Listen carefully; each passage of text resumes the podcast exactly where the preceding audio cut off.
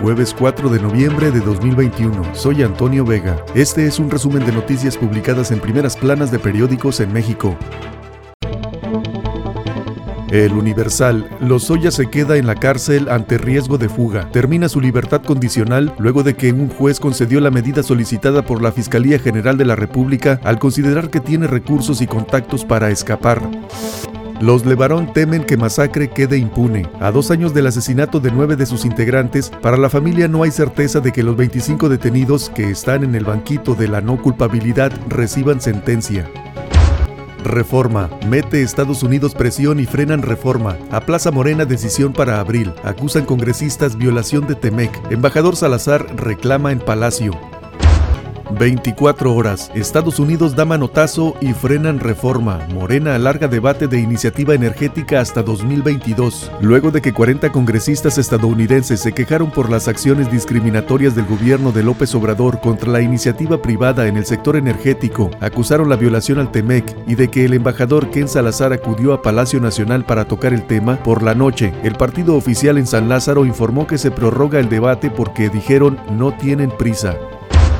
La razón, Gutiérrez Luna, por quitar estigma de que autónomos son intocables, son parte del Estado, señala. El presidente de la Cámara de Diputados dice que comparecencias de estos deben normalizarse, esto por invitación de Lorenzo Córdoba. Sobre reforma eléctrica afirma que habrá difusión y diálogo. En la electoral anticipa que hay 120 iniciativas, después seguirá la de la Guardia Nacional. Excelsior. Por riesgo de fuga, Lozoya va a la cárcel. Ya duerme en el reclusorio norte. A petición de la Fiscalía General, el juez de control dictó prisión preventiva justificada contra el exdirector de Pemex, acusado de lavado, cohecho y asociación delictuosa. Asegura ser inocente, pero ofrece la reparación del daño.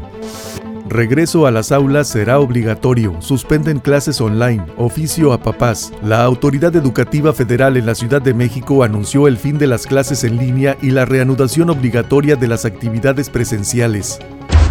El Heraldo. Lozoya se queda preso 16 meses después. Se moviliza a Estados Unidos contra reforma eléctrica. Abril es el límite.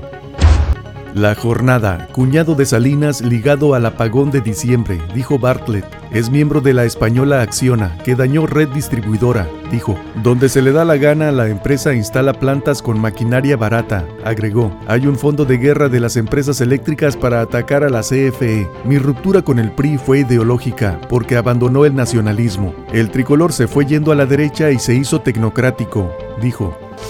Insta al Ejecutivo a participar en la revocación de mandato. Realiza el llamado a la consulta antes de que entre en vigor fallo del Tribunal Electoral del Poder Judicial de la Federación. Morena y aliados pactan promover ese ejercicio y la reforma eléctrica.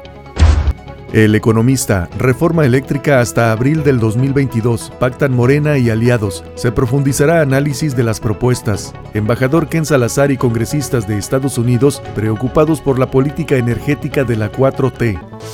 Banco Interamericano de Desarrollo plantea bono para financiar transición en pensiones. No está contemplada una emisión con tal objetivo, dijo la Secretaría de Hacienda y Crédito Público. Ayudarían a los gobiernos estatales a financiar su transición con transparencia y costos atractivos, dijeron en comunicado.